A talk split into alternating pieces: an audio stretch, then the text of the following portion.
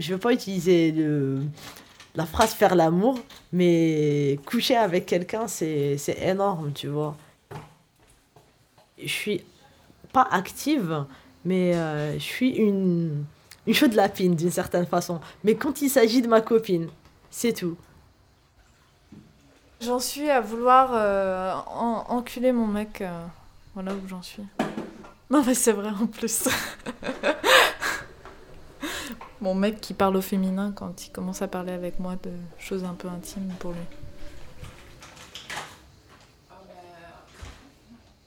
Je suis quelqu'un qui aime euh, les préliminaires qui durent très longtemps et qui aime faire dodo après dans, dans les bras de sa nana. Tu vois? Je suis trop gnangnan, je le sais. Déjà pour Darwin, les dimorphismes sexuels en tant que caractère biologique évoluent moins sous l'influence de pression de l'environnement que sous l'influence des comportements sociaux propres à l'espèce. Les UEH, Université d'été euro-méditerranéenne des homosexualités, sont une expérience féministe de vie et de gestion collective.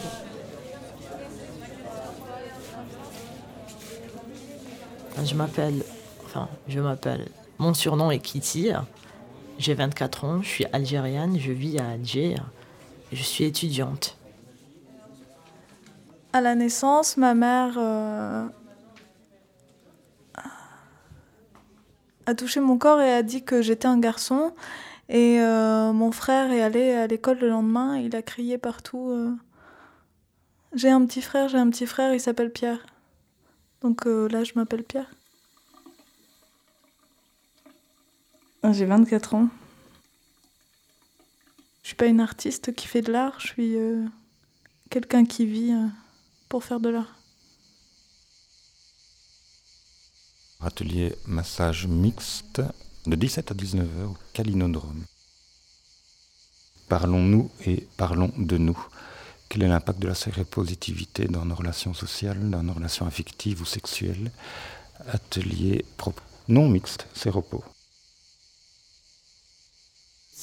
C'est au collège que, je me suis rendu compte que, j'étais, euh, enfin, que j'avais une orientation un peu délicate. Orientation sexuelle. Ça veut dire quand. Enfin, moi j'aime des personnes, j'aime pas des sexes. Je m'en fous des sexes. Moi j'ai envie d'être libre de. de me sentir homme et femme. C'est tout.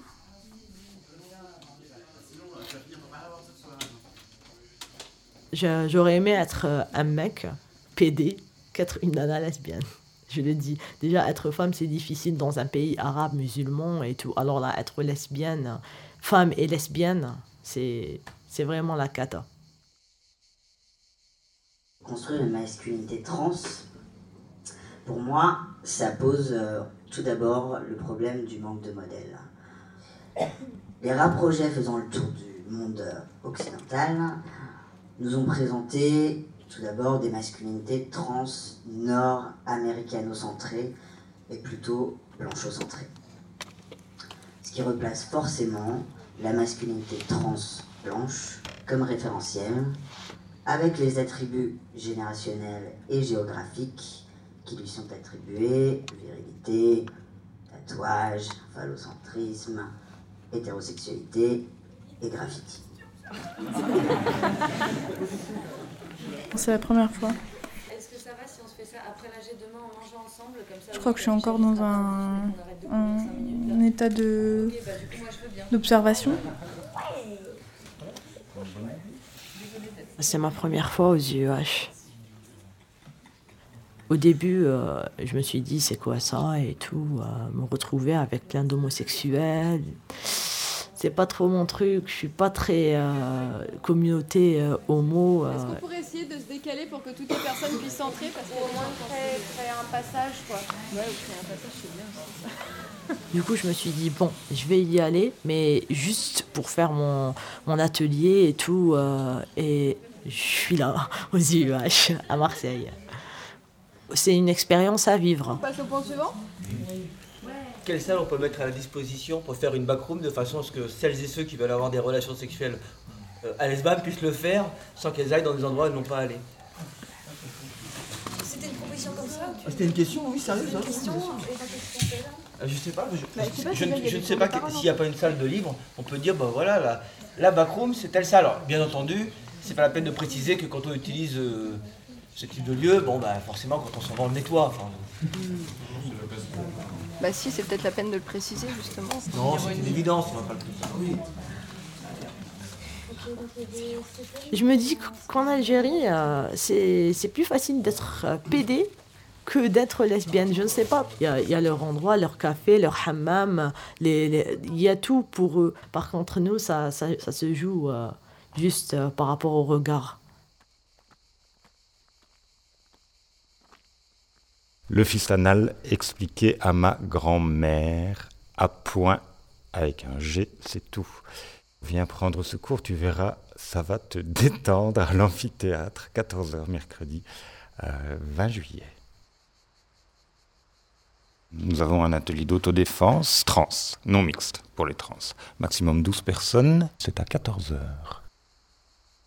L'amour de ma vie, euh, ouais, c'était une femme. Qui d'ailleurs maintenant est devenue un homme. Du coup, c'est vrai qu'en arrivant ici, euh, je me dis, mais euh, où je suis, qui je suis, quoi. Moi, je me sens trans, mais en même temps, de- d'apparence, je le suis pas, enfin, tu vois. Je me revendique pas cuir, mais non, mais pas du tout, non. Récemment, j'ai appris que gay et PD, c'était pas la même chose. Gwyn et lesbienne, c'était pas la même chose. Alors que je savais pas tout ça, tu vois. C'est aux UH que j'ai appris tout ça, dans des ateliers où il y a eu des débats. J'ai halluciné. Mais je me, je me suis sentie homosexuellement inculte.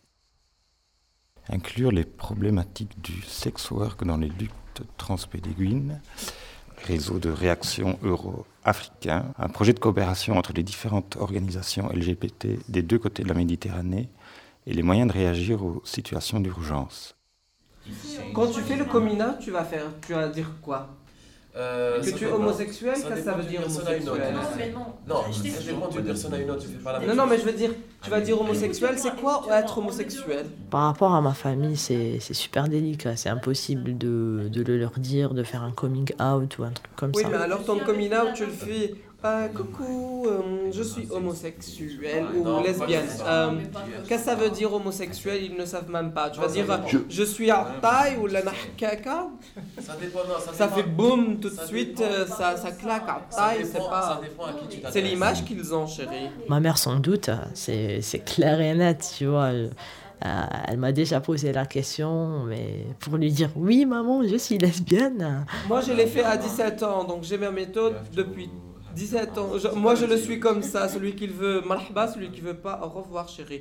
Et en fait, je n'ai jamais eu de problème. Il vient toujours, il revient comme il. Ouais, mais c'est une décision personnelle, chacun il a, il a sa façon. Oui, mais c'est pour ça que je te dis, le concept du coming out, ce n'est pas un concept algéro-algérois. Donc, euh, Mon père, la, la première fois qu'il a été confronté à, à ça, euh, il m'a dit oh, bah, Tant que tu es heureuse, euh, moi ça me va. Et ma mère euh, m'a dit euh, Oh, J'aurai jamais de petits-enfants.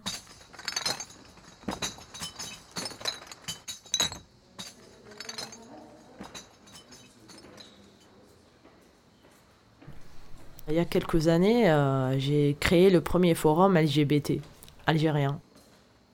Et euh, sur Google, dès qu'on tape gay algérien, il y a le forum qui apparaît. Je suis amoureuse. C'est super compliqué par contre.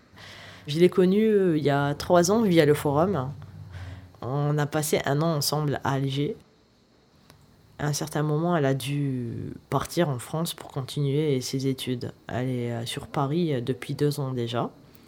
On se voit un mois chaque euh, six mois, tu vois. La dernière fois qu'on s'est vu, elle m'a dit Je descendrai plus à Alger, je préfère que tu viennes. elle se sent trop agressée à Alger. Et on est plus libre sur Paris. En trois ans, c'est pas toujours stable. Mais bon, on s'aime et puis je compte la rejoindre bientôt, j'espère. Et Pour moi, c'est pas une petite copine, c'est ma femme. Il y a une expérience qui m'a beaucoup plu c'est que j'ai été désirée par un homme homosexuel qui me désirait parce que, parce que j'étais un homme à ses yeux à ce moment-là. Pour moi, c'est ça le désir. Attends, je vais m'asseoir.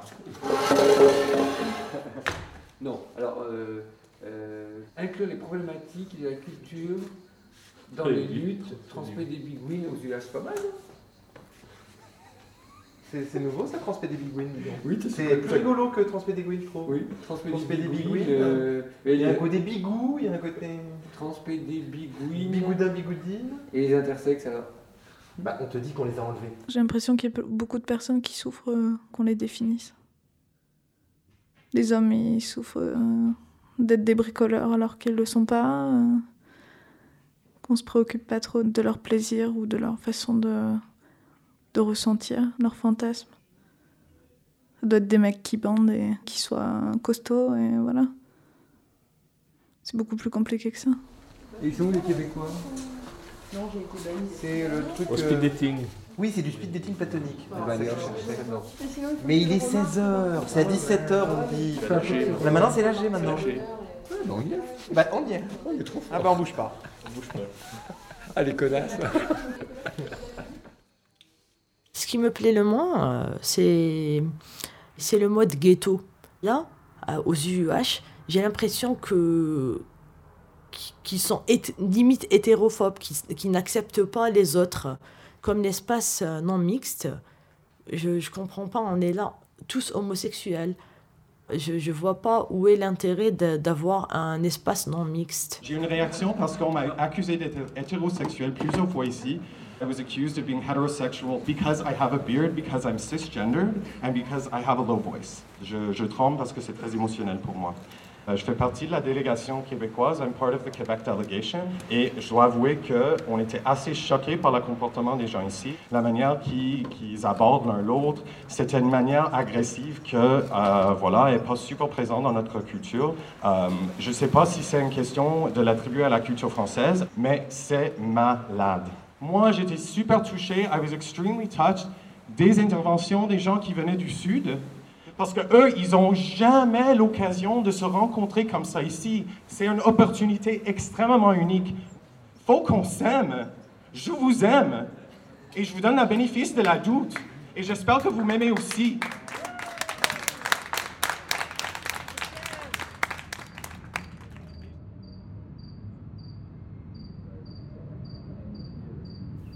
Comme dans toute communauté ou comme dans tout collectif, ça a son pendant, c'est-à-dire que ça peut enfermer, ça peut lisser, ça peut euh, catégoriser. Mais je pense que c'est toujours important de se retrouver, ouais.